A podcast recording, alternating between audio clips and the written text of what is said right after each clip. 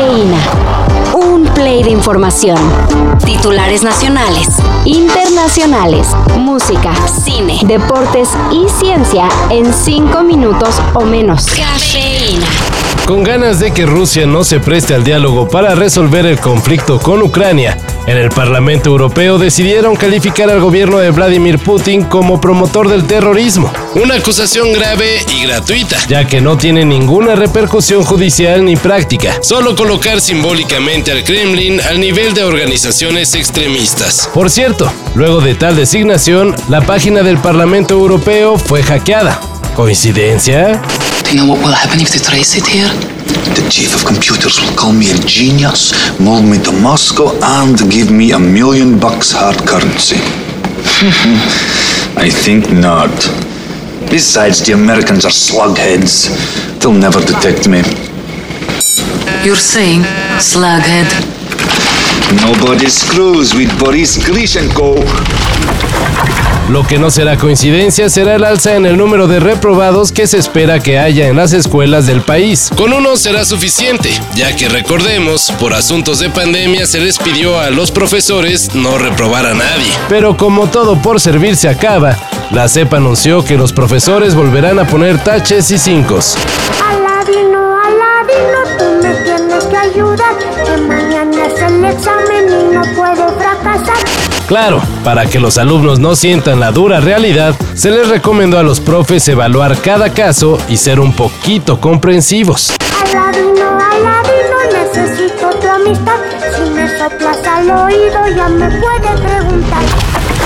Va a ser el mejor mundial de la historia, sostiene el presidente de la FIFA, y con un golpe en la mesa de casi una hora, defiende al anfitrión Qatar. Lo hace, advierte, con sentimientos muy poderosos.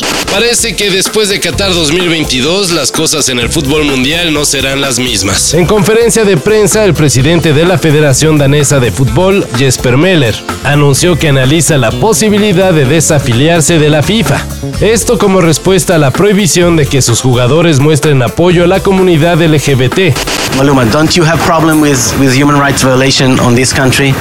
Yeah, but it's something that I can't resolve. I just came here to enjoy life, enjoy soccer. The party of soccer is not is not actually something that I have to be involved with.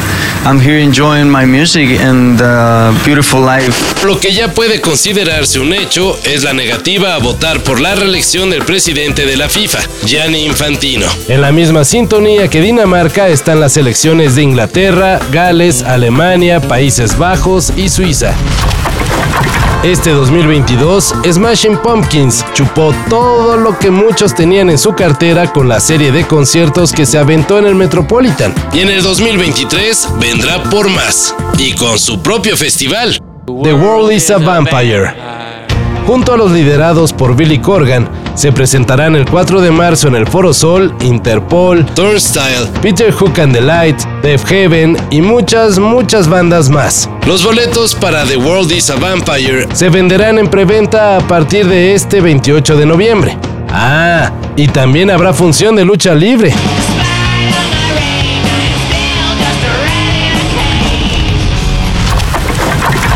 James Cameron prevé que Avatar, The Way of Water, podría ser el peor negocio de la historia del cine.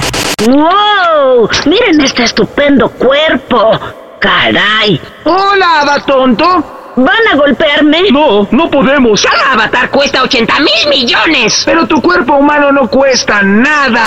En entrevista con GQ, el director comentó que para que su nueva cinta sea redituable, deberá, mínimo, colocarse como la tercera película más taquillera de la historia. Solo así recaudaría más de 2 mil millones de dólares. Por cierto, las únicas cintas que han rebasado cifra tan majadera son Avengers, Infinity War y Endgame, Titanic y Star Wars, The Force Awakens. Cintas que en su momento todo el mundo se moría por ver. Y así que digan, uy, qué bárbaro. Todos quieren ver la segunda parte de Avatar, pues como que no tanto, ¿verdad?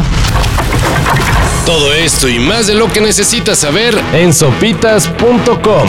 El guion corre a cargo de Álvaro Cortés y yo soy Carlos el Santo Domínguez. Cafeína. Un shot de noticias para despertar. Lunes a viernes por sopitas.com y donde sea que escuches podcasts.